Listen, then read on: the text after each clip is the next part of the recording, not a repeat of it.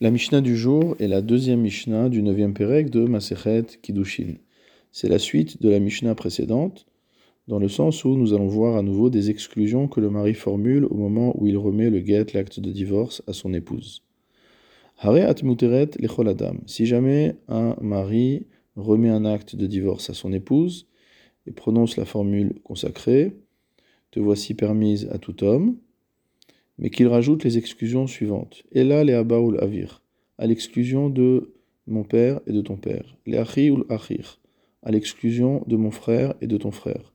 La eved à l'exclusion d'un esclave ou d'un non-juif.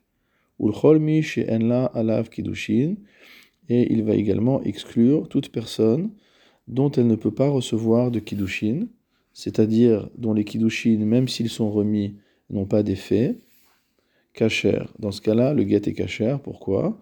Parce qu'en vérité, toutes les personnes qui ont été exclues par le mari sont des personnes qui, même si elles avaient désiré se marier avec cette femme, ne le peuvent pas. Et même si elles transgressent, entre guillemets, l'interdiction et remettent des kiddushin à cette femme, ces kiddushin ne sont pas tofsim, c'est-à-dire qu'ils n'ont pas d'effet.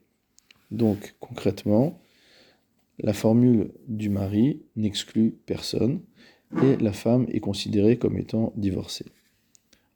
Maintenant, si le mari lui dit Hareat muteret lecholadam, te voici permise à tout homme, et là almana lechoen gadol, à l'exclusion du Kohen gadol s'il s'agit d'une veuve, gerusha vachalutza lechoen idiot, ou à l'exclusion du Kohen idiot, d'un Kohen simple donc, si jamais elle est divorcée ou qu'elle a reçu la chalitza, Mamzeret untina Israël, à l'exclusion d'un Israël, s'il s'agit d'une femme qui est Mamzeret ou qui est Netina, c'est-à-dire qui vient euh, du peuple des Givonim, Bat Israël et Mamzer ou Natin, ou alors s'il s'agit d'une simple fille d'Israël, on exclut euh, de cette autorisation à se remarier les Mamzerim et les Netinim,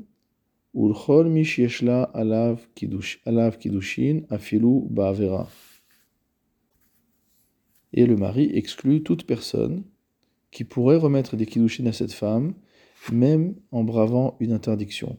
C'est-à-dire qu'au-delà de l'interdiction, a posteriori, si une telle personne a remis les kiddushin à cette femme, cette femme est considérée comme mariée.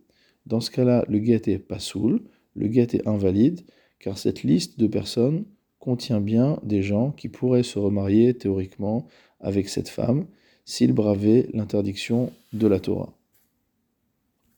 De ce fait, l'autorisation à se remarier donnée par le mari n'est pas complète et le guet est invalide.